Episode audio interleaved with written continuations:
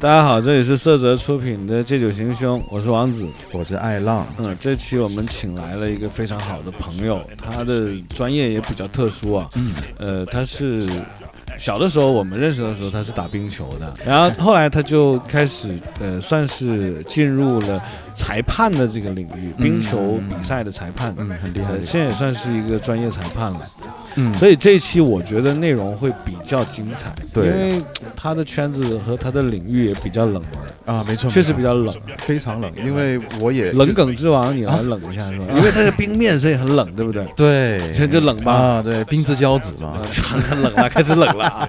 啊，那行，那这样，我那我们今天要介绍的好朋友叫优乐，嗯，其实他姓邱，嗯但是小的时候我们都用广东话叫他的名字妖老啊，嗯，所以就我觉得，就他的名字就已经很特别。，对，第一次听他名字的时候，我就觉得，哎，这个人怎么叫优乐？这这感觉很不一样。有点大侠的那或者是一些我觉得我我倒觉得很动漫，啊，对对对对对，然后他又小的时候就溜冰很厉害，嗯嗯而且又打冰球很厉害，嗯，再配合这个名字，人又长得比较帅，嗯，所以就挺高分的。嗯啊，我们就不打算让他跟我们打招呼了啊。这期我们继续开始吧，对，因为他是一个很静的人啊。那对听众呢，这个嘉宾在哪里呢对，？就在我们旁边没，来，其实今天没来。哎哎，说话了。OK OK OK，OK 嘉宾忍不住了啊，嘉宾打个招呼吧。呃，大家好，我叫优乐。优乐，优乐，呃，嗯，今天很荣幸色泽这边呃请我来做这个这一集的嘉宾。太含蓄了。对，你在那个场上做裁判的时候，也是这种温和的态度吗。呃，就是场上场下是两个人嘛，可以这样说。一上场跟恶魔一样，就 下场就是特别斯文的。对对对对，这样我们先不聊你在台帕的那一块，我们放到后面。嗯，可以，呃，在我们今天开始我们的话题之前，必须要打个小广告。嗯，我们后面有彩蛋。对，嗯，行，那我们接着聊。OK，呃，行，优乐，我想问一下，你是从几岁开始溜冰的？就是滑冰，滑冰，不 要溜冰。溜冰，现在好像是一个比较敏感的词，现在我们就相对用滑冰吧。滑冰，滑冰，对，呃，小时候应该我们是就是从三年级三年级在一次偶然的一个放学，然后在路上看到了一双溜冰鞋，呃，故事不是这样的，啊，看到一块冰。然后有个老爷爷问他你要这个铁的还是金的还是银的？啊，然后我给你三本书，铁的铁的铁的。啊，OK，然后就是小学放学回到家，然后呢脱完鞋，嗯在鞋柜里面发现了一双，就是那时候的一个铁质的滑冰鞋。哦，对，那个滑冰鞋可能现在有很多，呃，九零后啊，嗯零零后肯定是没有看过这样的滑冰鞋这。是最老款的吗？呃，就是铁质的，然后下面是四个小铁轮，哦然后哦，你是说那种轮轴那种滑冰呃鞋？，就因为很多滑冰爱好者他都是从轮滑开始的。嗯我觉得不然，我觉得是分地区，因为优乐是在深圳长大，对大家都知道广东也不下雪，也没有冰对对对。对，没错，其实，在北方就不一样，北方小孩可能很小就玩冰刀了，啊，他没有轮子的。嗯那在南方地区就都是玩轮子先的，啊所以你会你是回家发现了四个轮子的鞋，对，然后那个鞋子是可以调大调小的，它就是一个平板，就是一个平板下面加哦，我见过，我见过，就是它是它不是一个鞋，嗯它是一个上面一块，下面一块就是我们能连在一起，然后能伸缩。就是我们广东这个 shake cat，哦哦，明白哎。记得记得，对对，没错没错，然后是？谁的那双鞋？我妈的。哦，然后我就问我妈，我说：“哎，这个是什么东西？因为我也没见过。嗯嗯然后我妈说：“这个是滑冰鞋。嗯嗯，”我说：“怎么玩的？”她说：“呃，很简单，你穿上自己的鞋子，再套上这个啊，对对对板，上面，对，然后再就是根据这个鞋的大小调好就可以了，穿上去就可以滑了。”嗯，对我说：“那那我拿去玩一下。”嗯我妈说：“好。”然后我下到这个楼下这个走廊那里就滑。嗯，当我第一次穿上，我居然感觉我就已经能掌握平衡了。啊没摔没有摔虽然说不是说很很流畅的这样滑行，嗯。但是也能这样拖着拖着这样走，嗯，就是感觉到那种就是说玩耍的乐趣吧，然后就喜欢上了这个运动，嗯，然后就是那种就甩不掉了，然后就一直在，就是每天放学，然后就很想尽快的回到家，然后再下楼去玩一下。最早是在家楼下玩，是吧？对，最开始的时候是在家楼下，那其他小朋友有吗？好像也有，但是不多。嗯，就是当时有这个的，算是小人生赢家的概念。，对，因为这个其实，在当时在那个我们叫 roller。对，在呃深圳的那个工人文化宫里面是有一个这样的溜冰场。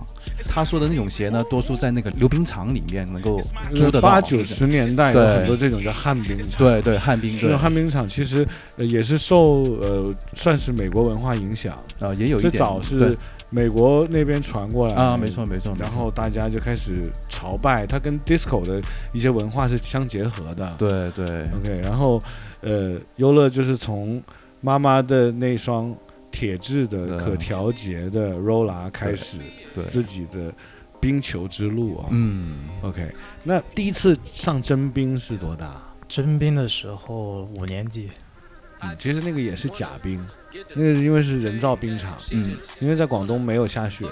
对，深圳第一家人造冰溜冰场在哪里？在康泰，康泰娱乐城。那是我们小的时候的天堂，很多故事都是在那里发生的。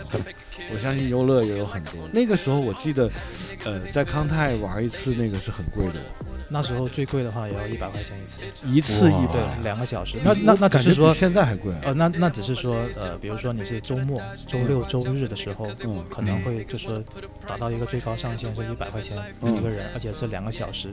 嗯日常的话，那时候就是刚开始嘛，嗯就是它是呃，就是说工作日的话就是五十一场两小时，嗯周末的话就一百一场两小时。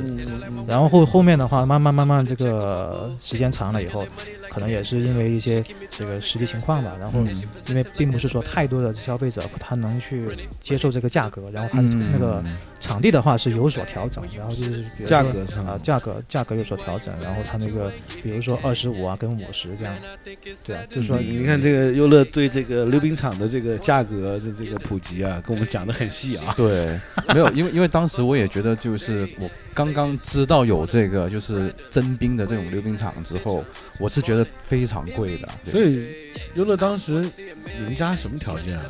怎么可以玩这么奢侈的游戏啊？没有，就是工薪阶层，嗯就就是一个很普通砸锅卖铁就为了让你溜冰对我我对我只能说是家里人为了我的兴趣爱好，然后他也就是说呃接纳我的爱好，然后也是很支持我。嗯因为我们其实是在冰场认识的啊。嗯对，小的时候，那先讲回来，你最早去到冰场的时候，呃，你是有请教练教你吗？还是自己摸索？呃，刚开始的时候是没有请教练的，就是自己买一张门票，然后进去滑，嗯就这样。然后去的次数多了，嗯然后也慢慢自己摸索出来了一些就是技巧啊，还有一些就是说呃掌握了一些动作的一个基本功吧，嗯这样对。也会问一些前辈是吧？对，因为那时候是很多香港的那些滑冰爱好者，他会到深圳来滑冰。对然后我们就会咨询他的一些呃滑冰的一些动作该怎么去做。他们都很肯教，嗯对对对，而且好像我记得当年一个玩的挺好的一个香港人，到今天他还经常出现在万象城的那个溜冰场。嗯。啊、对。你应该认识他，，Jimmy，嗯，对，见到还打招呼。但现在他很少，现在。现在少。疫情之后他他后来要隔离，但是没有疫情之前，他还经常在里面飘来飘呃，就是现在的话，如果是去这个万象城，或者是说世界之窗那边的话，他嗯反正会偶遇一下，就是这样。我记得最早的时候，就是等于是呃那种公共的溜冰鞋，一个蓝色的，对，那个就是花刀，嗯。对。啊前面是有锯齿，后面是平的。是是，然后到后来就专业一点，就是玩那个冰球刀，对。你们叫那个叫 hockey，对，牌子叫 Bala。呃，它牌子有好几款，嗯。对，我记得我们当时就是觉得玩冰球刀的是要牛逼很多，就跟开法拉利的感觉一样。你玩那种就是公共花刀鞋，就好像骑了个单车一样的感觉。这怎么说呢？就是说，呃，每个人兴趣爱好不一样。那有些人就是他喜欢玩花刀，有些人他喜欢玩球刀。那么嗯就是像我们，我觉得我们男孩子，我们喜欢追求速度嗯啊，然后感觉到这种就是呃与风接触的感觉，很有那种快感。所以我们就喜欢了冰球这个运动。嗯，那这个有点着急，这个不能这么快就喜欢冰球这个运动怎，么喜欢呢你得你？得先学会跑啊。对，先呃就喜这欢个过程是怎么样的？你大概去了多少次？感觉真的是能驾驭了，就是在那个冰场已经成为了那个所谓的比较全场最飘逸的那个。那个风一样的男子，嗯，多久才变成这去了样？多久啊？至至少有有半年以上，不到一年。哇，你花了几千块钱以后，终于可以了。这个在南方算是一个很烧钱的运动，对。在北方还好，北方有天然的环境，对，每到冬天那个湖面结冰的时候就可以。太多地方了，在北方，在南方就要去专业的那种，冰冰场，而且又要门票，又要干嘛？但是我记得当年刚有这种人造溜冰场的时候，那绝对是泡妞圣地，嗯，而且如果你能掌握。呃，滑冰这项技能的话，嗯就成功率会高很多，是这样吗？有这么个现象，啊，你都是看着别人，但 是我没有实实行过。你都是看着别人在里，面手拉手，对对对，现在你一个人在里面飞，是现在长大了想起来有点后悔。对，那 哎，其实那个时候你知道吗？女生见到你会觉得望尘莫及啊，会觉得哇，这个 boy 怎么这么帅？然后溜冰溜的还好，而且速度又快，又会那种急刹车，嗯急刹还会铲雪起来。对啊，很多花样都会倒着来、横着来、斜着来，各种。然而你没有利用这个这么先天的优势，对优势，你完全没有。为什么？呃，性格比较腼腆。性格比较腼腆吧，就是有贼心没贼胆吧。我当年就是有贼胆的那帮啊。嗯你是有贼心的那一帮，所 以你在远处观望着我这种有 贼胆儿的人怎么成功？对对，那本来我们就应该应该联合出手是最好的。就是没有，绝对不会跟你联合出手的，会混淆视听。对如果跟你联合出手，那个女孩就跟你走了。对，对，而且不要说女孩子看到觉得帅啊，就是男孩子看到也是觉得很帅。为什么？因为我记得那个年代。就是应该有三种运动，就是人家玩的特别帅的。第一个就是滑板，然后呢就是那个 BMX，然后接下来就是那个滑冰，滑冰了。对我就感觉特别特别帅，尤其刚才王子说的，就是你一个快速，然后一个急刹把那个雪铲起来那个动作。其实我在脑海里幻想过，我有一天我也能做到，但是一直没有实现过。那个时候那个圈子里，当时我们算是有一个老大，姓张啊。嗯啊，这个人我们不细讲。嗯但当时是，呃，怎么说呢？就是他看到女生啊，他就很远就跑过来，急速冲过来。嗯快到这个女生面前的时候，一个急刹，嗯就会把冰面上的那些冰铲得非常高，嗯直接那个冰会喷到对方脸上。嗯呃，虽然那个动作很侵犯，嗯但是女孩在那瞬间会觉得他很帅对，啊，然后这个铲冰的这位人士也会觉得很有优越感。你也会这招？我好像没怎么铲过外人，都铲自己人。嗯对你都是铲那个队友。对，那说到队友，你是从呃什么时候开始接触冰球的？呃，九九四年的时候，那个时候多大？九四年上初一，初一开始接触冰球。对，那套装备当时也很贵哦。那时候的话不像现在，现在的话就是网络时代嘛。那时候的话，你想要一个物品的话，那你可能只能通过这些呃专栏杂志嗯去看这些呃鞋啊、装备啊各方面的东西。对对对，对，然后就要从海外订购回来，那么一等的话，就是可能是两三个月。你人生中第一套装备是怎么到手的？呃，有些是从香港购回来，有些是从海外订回来。嗯，有没有朋友送的部分？没有，都是靠自己买。那你说送的话，那还是有一双鞋，嗯，就就就是你说的那个，张姓张对对对，的人他他他他送了我一双鞋，对，送了一双球刀。对，姓张的那个人当时比较有钱，当时是富二代对。那个冰球鞋跟普通的那种就是花刀鞋，它的区别在哪里呢？呃，这个也是很多朋友他们都会问的一个这样的一个问题，就是说嗯花刀的话，它就是顾顾名思义吧，它就是就拿很花，嗯啊、嗯。用来玩花样的。啊就是最明显的话，它就是像一个靴子一样，然后嗯。在那个鞋底的鞋头它是有齿的，啊哦，那对，那我它那个那个嗯。齿是用来做一些呃花式动作的时候做一些定位啊、跳跃啊嗯各方面的嗯一些动作的一个很关键的一个地方，嗯就那个词。一个小元素啊。嗯，对。然后球刀的话，它就是呃看起来的话，就像运动感比较强的一一种高筒的一些高帮鞋一样。哦，对，然后然后它的底的话都是塑料的，就是这种特殊材质的塑料。然后还有那个刀的话，最明显的就是有个有弧度的冰刀，嗯，然后头跟尾嗯都是弧形的，啊都是弧形没没有齿的。哦这样子，那不是刹车的话，不就很难吗？那很容易，他对他们来说很容易。对对啊对，是。其实花刀如果说呃去做运动的话，啊就是比赛型打冰球，可能还反倒很危险，哦，还很累赘。哦，这样子，但是那个球刀就完全不一样，很灵活。明白，对明白。球刀的话，它就是一个刀的那个宽度啊，跟球跟花刀也不一样。嗯嗯嗯嗯我感觉在深圳地区，如果我们聊溜冰到冰球的这项运动了，嗯。就没办法不提刚才我们提到的那个张先生，嗯。就是张姓男子，嗯啊。对，我们就张大哥吧啊。嗯。因为张大哥我们现在请不来了，因为张大哥已经离开这个领域很多年了。对，已经应该也年纪也大了。因为说到这个冰球，我接触也是通过张大哥，嗯嗯，然后我记得张大哥当时是跟优乐他们是一个冰球队的，嗯。对，深圳当时冰球队算是第一批冰球队，第一个冰球队，对，嗯。有没有名字？叫什么什么冰球队？我？们那时候就是 因为组队的时间也比较仓促嘛，嗯，然后就是我们来的很快，啊结束的结束的也很快。是。因为结束的话，也并不是说大家没有这个爱好了，嗯。也是因为确实没有场地。嗯，对啊，因为也就坚持了，也就不到可能不到一年。会不会是因为就是深圳的这个冰球队比较少，或者只有你们一个冰球队，就是没办法去比赛啊之类的呢？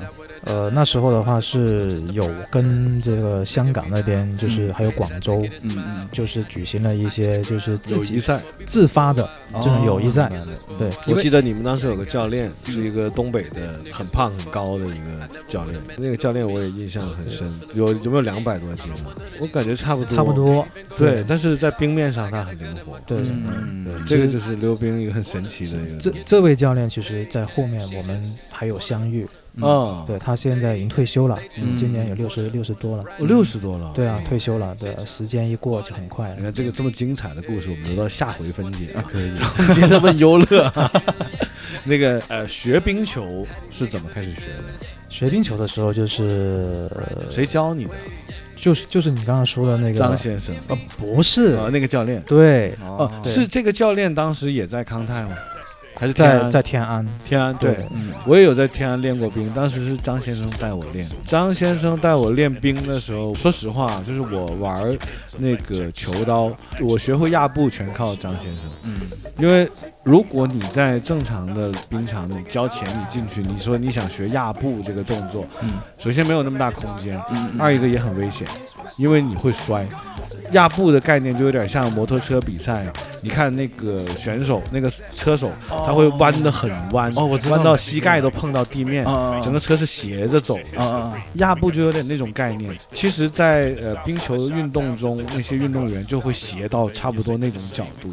哦，他为了快速的能转弯，在转弯的过程中也不降速，等于是这个概念。呃，是的，是标准的动作，它就是就是说，呃，可以摸到地，可以对，可以，但是就是这种也是非常危险危，一个是危险，然后技术也是要很过硬的。哦运动员才能做到当年那个呃张先生教我压步的时候，嗯是在天安那个溜冰场十点半以后，嗯呃，就等于封场了，嗯全都是内部的人员，就都是玩冰球的这帮人在里面练的时候了。嗯嗯呃，整个场地非常大，然后没有多少人，嗯那整个冰面你会看到飘起一阵白雾，嗯就看不太清了。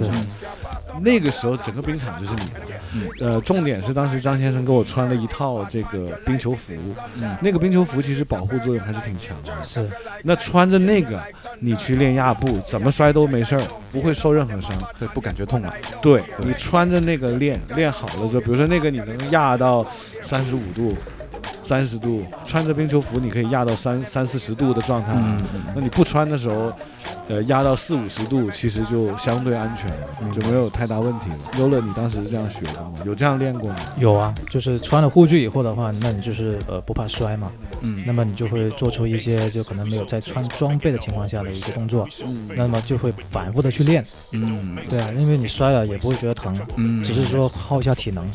那个棍子当时是怎么买的？也是也是定，就那个叫那个叫冰球杆。冰球杆啊，冰球杆，一个冰球杆贵不贵？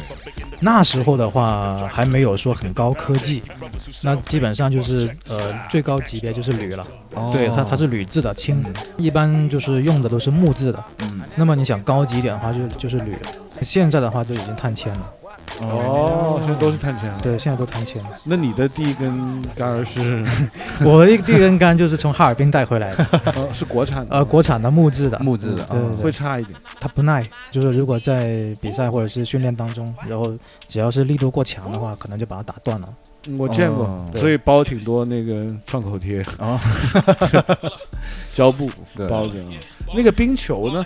冰球好像也分很多种。在比赛当中的话，就是那一种，就是那种硬胶，嗯，然后就是像一个咖啡罐那么大的一个盖子这样的，嗯像这这个大小，手掌心那么大。我有数据，它的高度是二点六左右厘米啊，它的直径是七点六左右的，嗯会不会很重或者它它是有一定的重量，它嗯它就像那个实心球的那个那个大概个胶十八一样克。左右。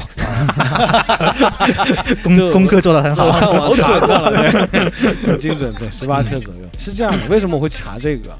因为我人生中我真的被那个冰球击中过，啊，但还好我被击中的是你们在训练的时候打的那种空心球，嗯，空心球就是一个胶胶圈嘛，它就没那没那么重量，没那么厉害，对就是被打的话哦也有分的，这个是对对，他们训练的时候会打那种胶圈，嗯对就中间是空心的，嗯一圈儿，嗯我就被那个远处飞过来的那个胶圈儿击中了嘴，哦对结果没事儿，因为它还好，它有一个网子，我当时又站得很近，刚好人家射门的动作，哦知道了一击球，整个球哇很高速是。就飞过来了。那说到高速啊，你看啊，我看过很多冰球比赛，我觉得很累，嗯。嗯。因为那么大个场，冰球是这样，六个对六个。嗯。呃，算上守门员六个对六个，嗯。就等于全场十二个人飞来飞去，那个球才那么小，在电视里看。对啊。就看不太见啊。是，那你看现在优乐已经是专业裁判了啊，你们在现场执裁的过程中，是不是很累眼睛啊？呃，是很紧张，全神贯注，就在看那个球到底飞哪去了。我感觉也是那样啊。对，因为在比赛当中的话，这个一个比赛节奏很快嘛，嗯然后这个球体又比较小，嗯然后这个球的话确实要看清楚。比赛当中它最容易发生的就是越位还有死球，这两个就是在比赛哦当，中。冰球也不能越位。也有越位的吗？冰球越位是最多的，就是也就是说，呃，他判罚里面是最经常见的，哦，对他的越位逻辑跟足球是一样的吗？不一样，哦。完全不一样。嗯他的越位的话，他就是说我在攻区啊，嗯。因为他这个就是说攻区守区嘛，嗯。对，然后那么就是比如说我进攻方，我去了守区那里，嗯。但是他第一个人嗯。就是我们攻队这边第一个人，嗯呃，拿球第一个人他必须要球先进，人、哦。人在后面进。球。要在人的对，就是我的、哦。我的队员不能在这个守方里面这个越位线里面等待我传球过去，哦。这个只要我一传过那个蓝色的越位线，这个就叫越位。哦，对他，因为他这个是讲究一个公平性嘛，嗯。那所有人我都在守卫等着球就可以了，就这个意思。堵住门口。对对对对对，所以说它这个跟足球是不一样的，它攻区、守区两边各有一个越位哎，线，守区有没有规则？防守有没有限制？防守没有什么限制啊。那就刚才讲到这个嘛，那比如说我是防守球员，嗯，我们五个人可不可以都站在门前不动？其实，在比赛当中，当这个球接近龙门的时候，它是有一个龙门线的嘛。嗯，这个半弧度的一个圈，就是说这属于禁区，这就是在那个禁区内，就除了龙门，其他人员是不能进这个小半径里面的。就是说，呃，防守球员不能进那个禁区。对，而且你不能有意的去遮挡这个龙门的视线，造成了自己的进球。哎，不对啊，那你说不能遮挡视线，进攻方也不可以遮挡视线吗？哦，对，其实遮挡不了，因为球不要在前面。对，对，就是哦明白能往那个球去冲嘛。哦对，就是说你不能做出一些就是违背了一体育道德的一些动作。就是说，那你如果把龙门挡着视线了，嗯，然后你别人又传球给你，把球进了，那这个肯定是不行的然后我想说，在那个外国比赛里面，经常会看到打架。啊。打架好像判罚就是罚你下场多少秒。他是这样的，他这个外国的这些，就比如说我们最常见的一个就 NHL 这个北美冰球联赛，嗯嗯，那么它这个比赛的话，因为不同的联赛它有不同的规定，嗯，那么他们作为这种商业性的一些联赛的话，他会博取观众的眼球。鼓励打架，呃，不是鼓励打架，当然不是说鼓励打架。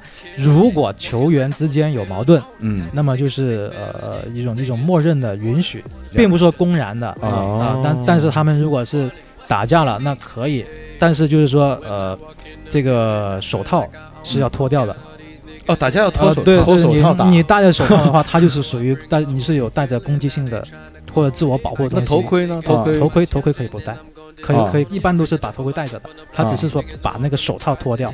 哦戴着头盔用脱手套打，那挺伤手呃。，没，他们很很硬朗的，就是说他们双方纠缠在一起，只要其中的一方倒下了，就不要再打了，就证明倒下的着地的那一方已经输了。哎，那国内有没有这样的规矩？我只能说，不同的联赛是有不同的要求的，但是、嗯但是作为我们这种就是呃 IIHF 这个冰球国际冰联的要求的话，是不允许打架的。哦，就是奥运会如果有冰球比赛啊，对对对这肯定是不不允许的。哎哦那我想问一个啊，就是因为我看那个冰球的一些比赛，就是他们那个冲撞很激烈的嘛，它是不是有一种叫做合理冲撞或者是非合理的冲撞呢？对，这个冲撞就是所说的，就是说我们冲撞，呃，你可以从正面撞、嗯侧面撞，嗯但是不允许背后撞，就是不允许背后伤人。哦哦哦哦，明白了，就有点像橄榄球。还有一种就是说，比如说我是球员，那么我在进攻的时候我是带着球进去的，嗯而你来正面或侧面撞我，这是允许的。但是如果我在没有带球情况下，嗯你把我撞了，嗯这个就是违规，我不能说我没看见吗？不可能，不可能，不可能。，不可能。比如说我在进攻，我我可能注意力在我的队友身上，我看着他会不会助攻给我。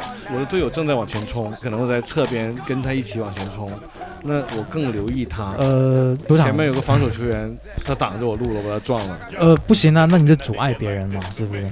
就是说，你的目标只是对拿球的那个人，因为我要阻挠他进攻嘛，嗯，是不是？嗯那我不可能说我去阻挠一个完全没有带球的人，那只能说他是有意气用事，或者出于某些目的，那就肯定是属于判罚的一个规则挥杆则，有没有要求高度？比如说不能高于多少？就是不能过肩，过了肩的话，那么就是高杆，高杆的话也是要判罚的。哦，哇，那其实做冰球的职业裁判，我觉得也挺难的。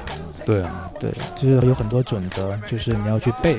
我想问，会有感情用事的时候吗？呃职业裁判，不会，比方说比赛之前，就我这边我是教练，然后那边一个教练，然后我过来，哎，我说教练你好，那个，哎，抽根烟啊，抽根烟啊。哦，不会，不会，不会，不会，不会，就是我们在比赛之前，我们是不会跟双方的，就是队员跟教练去接触的。接触。哦，这个是规矩吗？规矩，这是规矩。哦，不能说话。对，那在比赛过程中，比如说有的教练可以骂你嘛，对不对？他觉得你的执法，其实正常来说是不允许辱骂但是这个是情绪啊，对对，情绪。所以说有被骂过吗？有当时被骂的心很正常情是怎么样？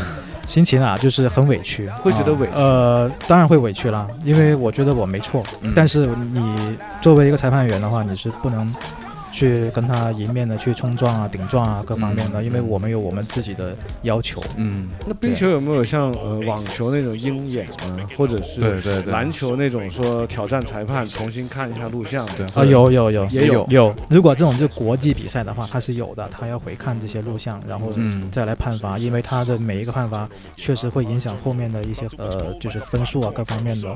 对，嗯你个人有试过误判吗？暂时还没有。哦，这么成功啊！对，就是没有劣迹啊。呃，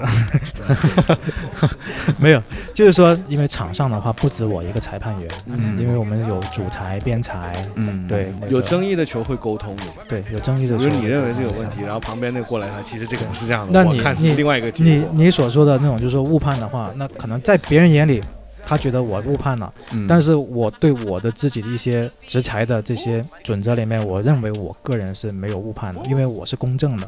所以说，做裁判是要有一个那种刚正不阿的那种心态和性格，是吧？对对，如果你一个职业裁判经常判错，是不是就要下岗？不会有这么差裁判员吧？因为我们是通过了一些很专业的培训，嗯对啊，也是因为通过层层考核，嗯那我们才能登上这个执裁的位置，这个是得持证上岗。对，持证上岗。哎，我有看过一些冰球比赛当中，他们的换人好像这个就是球赛是不会停下来的，呃，是吧？，他直接就是这样，好像轮换这样子的。冰球比赛就是跟足球啊这些不一样，足球的话他需要申请，然后举个牌，然后我要换多少号下来，嗯多少号上去，是不是？那么冰球的话，它是可以随时换人的，没有要求，那也不用跟你们裁判通不用不用跟我们通行一声。就是说你们看一场冰球比赛的时候，你就看到唰的一下上去一帮人，又下来一帮人，不需要通过裁判的肯定，就中间不停止比赛。对中间不停止比赛那这会。不会变成一个被利用的一个小 bug 呢？打比方说，原本是六对六，嗯，忽然间上来一个呃，占了零点几秒，然后那个延迟一冲过去点下去，啊，它形成了一个七打六的呃几秒钟的一个局就是势。这一个来说的话，如果他是故意延误比赛的话，嗯。那么也会受到相应的判罚的，哦，你们也会看，都会都会看。嗯。对，然后包括就是说，可能你下去三个，又出来四个，多了一个人的话，那那也也会吹哨停止，哦，对。哦，就马上会吹停。对，马上会吹停，然后会比手势。哦，我我记得我小的时候有一件那个算是加拿大的球队吧，不知道是不是有个鸭子头的那个是。巨鸭，巨鸭队啊，对啊，是加拿大的。是加拿大的，还有哪些球队？好像加拿大冰球发展的特别好。因为现在我们看的那些北美冰球联赛，其实很多都是都是从加拿大嗯，这样过去的。嗯，它市场在美国嘛，它是呃美国跟加拿大两两边这样很多这联赛，对对对明白，了这这个加拿大主场、次场这种，加拿大环境确实很适合打冰球，对对天冷的时间比较长。对，其实冰球有没有带给你过什么？冰球就是首先是带给自信吧，我觉得、嗯就是说，就像刚才说的一样，场上场下是两个人的感觉。嗯嗯，就是可能在日常生活中就是很普通的一个感觉，也没什么亮点的东西，就这样。然后但是一上一上到那个场上的时候啊，嗯就感觉哎，我觉得全场的焦点就是这种。哎，我有那个感觉，因为你在私底下你是那种特别斯文的男生，嗯，就是感觉看到心仪的女生都不敢过去搭讪的那种。嗯但是在球场上你是特别有锐气的那种感觉，嗯拿着那个球棍。穿着那套盔甲，嗯那套那套装备，我我觉得不是每个人穿那套冰球服都好看的。嗯，优乐是我觉得比较帅的一个，而且穿完那个鞋直接一米八。对对，脱脱了鞋就一米六八。对，是的，是的，那个那个鞋的增高高效果特别好，而且你看那些玩花刀的女生，她们都会把那个裤子跟鞋连在一起，嗯，远看就觉得哇，这腿太长了。大长腿，嗯嗯对，我其实我觉得女士去滑冰的话，不太适合穿裙子。嗯不太适合穿裙子，对啊，嗯，她这一摔的话，就是容易便宜了爱浪这种人。呃啊对啊便宜了全场爱浪的人。你当年也有滑过冰，有，因为我我你当年第一次去滑冰是多大？那时候应该是九七还是九八年吧，大概也就八岁左右，我想问你在冰场上看到优乐这种人，你会不会觉得很自卑？非常自卑。就觉得人家怎么可以这样那样的？我还记得我第一次就是站在那个冰场的时候，我就是手就扶着那个栏杆，嗯，就以最慢的速度。每个人第一次去都是这样，都扶着栏杆。没有，我也试过，就是把自己推出去啊，滑一下，我靠，差点就是摔倒，嗯，然后又又又靠近栏边这样子。哎呦，乐，我其实经常有一种幻想，我总是想着，你看滑冰场那么多人啊，嗯就可能一不小心谁摔倒了，然后他的手正在扶地，嗯。忽然间一个滑冰刀从他的手指压过去，哇，手指全断了，有这种危险呃有这个危险性是存在的。啊。发生过吗？呃，听说过没见过？啊。真听说有这样对对对对，就把手指就是一切就切掉了。嗯，对，我然后就很快的就拿冰来把这个手指装起来。嗯啊是可以接得上，对，然后就是人 跟手指一起拿去这个医院里面。嗯嗯哦，这种事情是有，是有的，有发生过，嗯对，但但是我没亲眼见过，但听说过，嗯对，就是听那些冰场的工作人员啊，包括一些其他的朋友啊，嗯他们确确实也见过，就是这样。那冰球比赛会有什么危险吗？冰球比赛危险的话，其实我觉得更多的就是内伤，哦。内伤，对，就是说这个就是头盔啊，嗯。就是我们头盔的话是很装备里面是最重要的，嗯。也是价格最贵的，嗯。对。但可能很多人觉得头盔也就是那样啦，是吧？就是呃可有可无，或者是怎么样。但是头盔的话，我们是是最必然的，就是我们的就像后脑勺的话，那个后面的话，那个头盔也是最厚的，嗯。它也是因为这个价格厚的那个程度也不一样。嗯。对。而且那个冰球装备在那个就是我们男性的那个小丁丁的位置，啊有还有一个小护罩，哦。嗯，对。那个叫 sport 塔是吧？叫。嗯，斯巴达对，那个是防踢的。啊那倒也是，就是你那个小其实那不是防踢的，防被球射中的。那是。对。我知道，对，那你就是要是被一个大力击射的话，被被中的话，估计就这样，就这辈子就完了。他那个球其实是很猛，对他那个时速能达到一百或一百二的，就最高时速的时候。那是职业选手打出来的。对，那是职业选手打出来的。你哎，你有没有测量过？我我没测量过击球，，这这一点我没测量。你感觉有那种？八九十吧？他那个发力击球的那个那个感觉是一种什么概念？他是有技巧的，不能靠蛮力。哦，嗯并不是说你这个就是说并不，并不是说你用的最大的劲就能射出最好的球，不是这样的。嗯哦对，你要靠全身的一些肢体的一些协调，嗯然后才能才能，那，就像像打高尔夫一样，那嗯其实它并不是说靠蛮力打出去的。我看他们击球的时候，好像是那个球杆的那个面先贴着那个球，然后再是这样吗？呃，它有很多种射法，比如说有些他喜欢压杆嗯射击，嗯嗯那么有些他就喜欢就贴着冰面，嗯没有没有压杆射击，嗯就是这样的。那压杆设计的话，就是比如说现在的球杆都是那种碳纤的，它是有一定一定的韧性。嗯那么在你大力击打冰面的时候压杆了，嗯那么就是通过自身的一个身体的一个协调，然后有爆发力，再加上这个球杆的韧性的一个弧度的压力，嗯它弹出去的话，等于说这个力量是非常大的。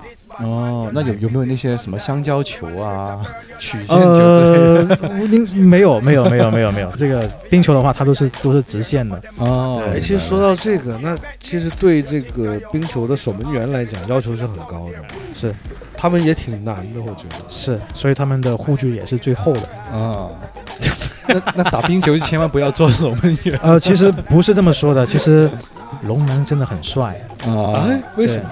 因为他是整个球队的核心，哦。灵魂人物，哦，这样的啊？哦，他最重要。对他最重要。就包括你打架，啊。就刚刚我们现在刚刚说的那个打架一样，啊。就是两个人之间的矛盾，啊。两个人打架，啊。是不是？那是一对一。对。但是如果你是冲着龙门去打架的话，那就不是一对一，啊。绝对是群架。哦，对，那龙门就是队长吗？呃，不一定，不一定，嗯。他这个有时候是球员，有时候是龙门，那可以理解为是球队的老大吗？可以这样说。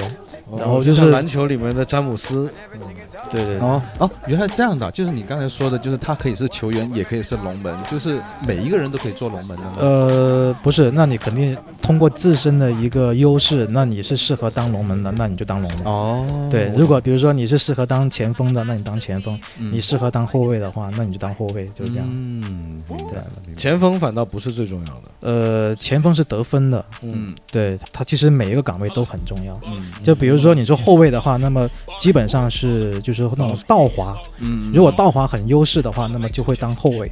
哦，这样的。对。哦，倒滑。对，因为你你防守的时候，你肯定是背着，你要面朝进攻方，嗯。我在往后滑，我要看着你，你想打哪个球，从哪边嗯。进攻嗯。射我这边的龙门，嗯，我要把这个球夺回来。哦，所以说倒滑的话有优势的话，那么他肯定会呃优先去当这个后卫，你在冰球比赛里面你是打哪个？打前锋。哇，那也很帅啊。男孩子嘛，就想得分嘛，嗯是不是？嗯对啊，而且就是你如果速度快的话，嗯就是比较灵活那种，一般都会选择去打前锋。你你有没有一场比较难忘的比赛经历？回味至今的话，那可能就是在比赛当中受伤吧，我感觉。怎么受伤？呃，就是去争一个球啊，然后前方的人就是不小心摔跤，然后我就被他杆打中了这个眼睛。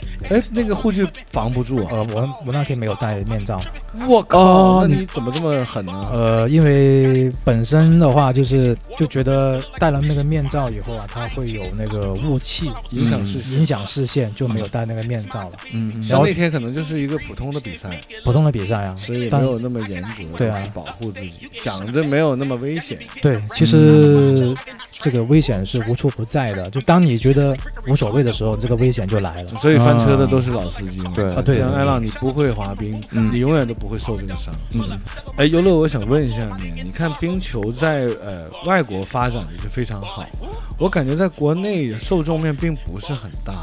就是你在执裁的过程中，有没有发现其实观众的热度并不是很强？就刚开始的时候，就前几年，嗯，就是在比赛当中的话，嗯。因为冰球嘛，它这个比赛的话，它是一场有三局。嗯。那么第一局的时候，你感觉这个全场观众还是挺满的，嗯。然后第二局的时候就感觉走了一半，嗯。然后第三局的时候就可能已经寥寥无几了，就是这样的，的。那挺惨的。我对对对这些观众之所以走，是不是因为看不明白？，对，大部分观众他是看不懂，而且看不见那个球那么小。呃，对他主要是看不懂吧，然后嗯包括这个。这个球就像你说的一样太小了，然后看着看着球也不知道去哪了。怎么叫看不懂呢？你能不能用最简单的方法，呃，几句话让我们所有听众，包括我和艾浪两个人，瞬间能很理解冰球这项运动的规则？对，嗯，其实是这样的，每一场这种大型冰球比赛的话，它在这个中央上方是有一个这种就是 LED 电视，然后它会先在赛场之前播放这个冰球的一些呃嗯最基本的，就是比赛当中发生最多的规则。然后呢，怎么叫得分？怎么叫赢？呃，在比赛当中的话很简单，他龙门的话肯定是进了球嗯就得分，嗯但是他当然不是说所有的进球都一定是得分的。哦，还还这样的啊？对他只能说用杆击进的球才是得分的。哦哦，我懂了，就是弹来弹去，最后弹进去那种不算。呃，弹进去也算，哦但是如果比如说我是用自己的肩啊，或者是手啊，或者是脚啊踢进去的那个不算。哦对，一定要用杆击进去了才算。包括你刚刚说的说，就算我用杆大力一挥，弹来弹去，然后它进了，那也算，那如果我弹到别人脚上弹进去，那个也算。他这种的话，并不是说有意的去做出的一个得分的嗯动作嘛。嗯那这个时候就是体现你们裁判价值的时候了。对对对对你就来辨别这个算是他故意用脚还是弹进去了。对对对对对。哦，那这个也是毫厘之差的概念。就是那一般冰球是比分大概是多少比多少？一般的话都是几比几，嗯都是单数比较多，都是单数几比几？对上过不了十。一般很少上十的，但是当然也有，嗯其实跟足球一样，对。哦，他进球其实难度也很高。其实别看他说这个龙门很小，球很小，按比例来说的话，别人就觉得龙门很大，球很小，嗯就应该很容易进，他并不是这样的。每一局大概多长时间呢？一局是二十分钟，然后中场休息十五分钟，总共三局。休息的时间太长了。还要卖广告啊？我觉得可能就是因为这个，你看啊，比赛一局才二十分钟，休息十五分钟，那我是观众我也走了。并不是你想的，就是说这十五分钟要过很久。其实这十五分钟的话，它里面有很多，哎，比如说像 NBA 一样啊，对我们会有那个 camera，然后对着那些观众，然后嗯哎，到了两个情侣嗯啊，麻烦，yes，哦就是这样。也有也有啦啦队吗？有啊有啊有啊，穿着溜冰鞋上来啊，不是不是不是，他会在观众席啊，啊会跳这些啦啦队的舞啊，就这样。就是让那十五分钟过得没有那么无聊。，对对对对，然后就是近几年的话，这个因为也接近这个冬奥了，然后在这个冰上运动的话，就不止就说冰球啊，还有什么很多滑雪还有啊，冰壶，嗯。啊冰壶，对我们经常拿扫把 玩冰壶的。那个。对，就是说呃这些观众啊，他们都会呃去了解这种就是冬奥的东西。嗯。那么冰球这一项的话，那也慢慢的走入这些观众的这些眼球里面，那么嗯。他们也会对这些运动也有所了解，嗯对，慢慢的去积累这种就是、呃看球的一些经验啊。也就是说，中国的冰球还需要挺长一段时间发展，才能到北美的那种状态。对对对对，北美市场是很想打入中国市场的，嗯。他是很想就说就像 NBA 那样，对。对对对，他很想就是说我们国内的观众会接纳他这种 NHL 是吧？对对对，没错，但是很难成功，他比篮球更难，对、嗯因为它普及性不强。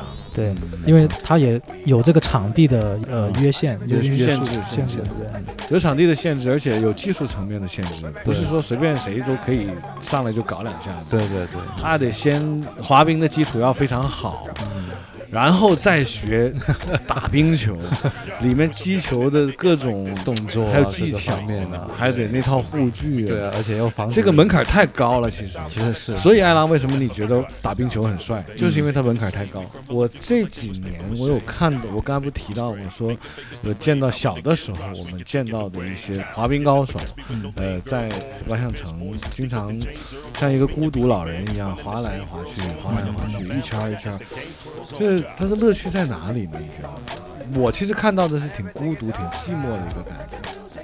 其实我现在都有这种感觉，嗯嗯就是说不像以前，以前的话都是一群人，嗯，对我们小时候一大帮人一起对，对对，你追我赶，或者是说，呃，聊聊天啊这种。那现在都是感觉好像是，呃，比较孤单那种，就是因为场地的话，它也是不太允许那种就是滑得太快。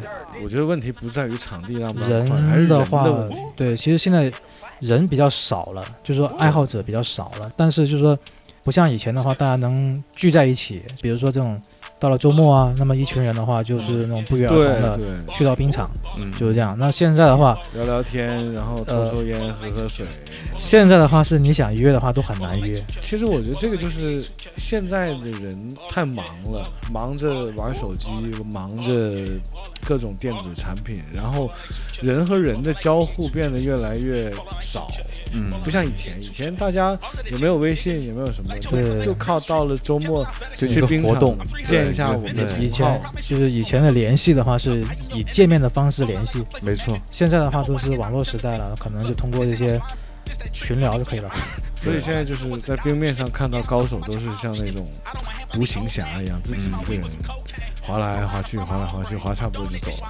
对，所以你现在在冰场上也是那样的一个感觉，就会约上一两个了，嗯，对啊，可能最多的话就真的是三个人了。有时候看到还挺兴奋的，对啊，看到看到一看到一个就很兴奋了，现在是，是吧？对啊，会还会交流技术吗？会啊，技术层面还有的交流。有啊，这还可以对啊提升哎，，你看我这个动作是不是还再歪一点？脖子啊，对对对脖子再歪一点。对对，然后就摔了一跤了，然后就去缝针了。你你摔的那次可能就是因为你太孤独了，嗯，嗯，自己在那里漫无目的的滑。对对对，但是我感觉我一摔的话，就很多人很在那里欢呼。不，因为他们不知道你是谁。如果当年你在康泰这么摔，我觉得就神奇了，就觉得他竟然摔了，就那种感觉。呃，我感觉如果是以前，如果我我这一摔的话，我估计我已经变成雪人了。对对，他们会缠你，对他们会缠我很流行。行，那真的听到了这个优乐在冰球领域的自己的一种坚持啊，嗯我觉得也希望优乐在这个制裁的过程中，呃，越来越多的正确的判罚啊，然后少被这个其他的教练骂。对，行，也非常感谢优乐今天能过来跟我们聊了一个这么冷门的领域。嗯呃，反正听众爱不爱听我也不知道啊。嗯这冰球可能有的人感兴趣，嗯，但是其他不重要，重点是我们等一下还有彩蛋。对，好，那这期我们就到这里，对的拜拜各位。谢谢，拜拜。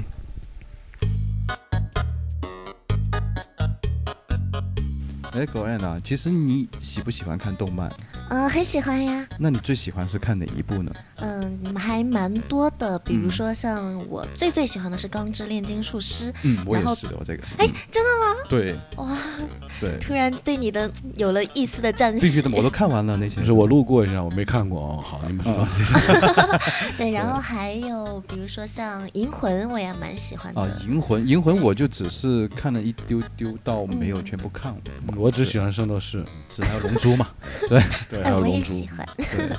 对，哎，在银魂这个嗯词是不是也有一些说法的呢？嗯，是，其实这个作者嘛，他本身大家看过的人都知道，就是他还是蛮搞怪的一个人。嗯他有说自己是大猩猩嘛，嗯然后里面呢有非常非常多的梗，就是各种取自于历史啊，嗯然后还有就是现代的一些综艺节目也好啊，或是明星啊，梗是非常多的。嗯所以一般人如果他对日本不是很了解的话，他可能看不懂或是 get 不到里面的笑点。嗯。那这个名字呢，其实我有一个非常悲伤的故事。哦，你说银魂这个名字吗？对对，哦，因为那个时候是我大一的时候吧，嗯我才刚刚开始学日语。嗯呃，日语还比较差。然后有一次跟留学生的交流活动当中，我就问了人家，我说你有没有看过《银魂》？嗯但是这个时候呢，我不小心把这个《银魂》的发音给发错了，啊，就差那么一点点，那个意思就变了特别多。那那这个发音是怎么样的呢？银魂呢，应该是银他妈。银他妈，啊对，大家也会说是那个银他妈嘛，对吧？银他妈，金他妈。对，哦银他妈的话呢，其实，哎，我记得有一期，你们别笑，嗯，严肃点，嗯都说的是悲伤的故事。啊，好好好。对，有一期我也有讲过，日语当中有这个清音和浊音啊。嗯对那么一旦你发错呢，其实就会发生了不得的事情。嗯我当时不小心把这个 “gin” 字嗯发成了 “king”，king 哦是差一点点。哦，对 对，对我至今不敢回忆。如果你不小心发成 King 他妈呢？嗯，呃，他这个意思呢，就是男性的，嗯，哦，哦，对。然后我当时就直接问那个小姐姐：“你有看过嗯吗？”嗯 King 他妈 King 他妈妈，哎呀，呀没得哎啊，King 他妈就是就是洋剧的意思吗？呃哦淡淡的意思啊，对哦对对对。哦其实我刚开始以为这只是凑巧，后面才发现这就是作者故意的。哦对，他就故意的在这些地方埋了很多梗，包括哦呃很多角色的名字，他也会用一些什么，比如说那个女主播，嗯 k i t s u n o 呢，哎，其实这是个非常非常。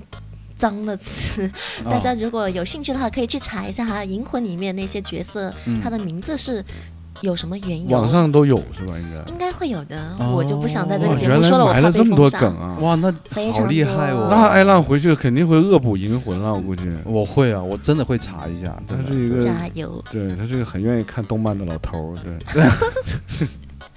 此就就是心不变。是金他妈还是 king 银魂是 King 他妈，啊 king？对对对，金我求求你不要再说那几个字了。你那个是 King 他妈。嗯，非常好。那今天我们又知道了《银魂》里面有那么多梗。好好的，奇怪的节目，嗯，非常好谢。谢，好，拜拜。拜拜拜拜。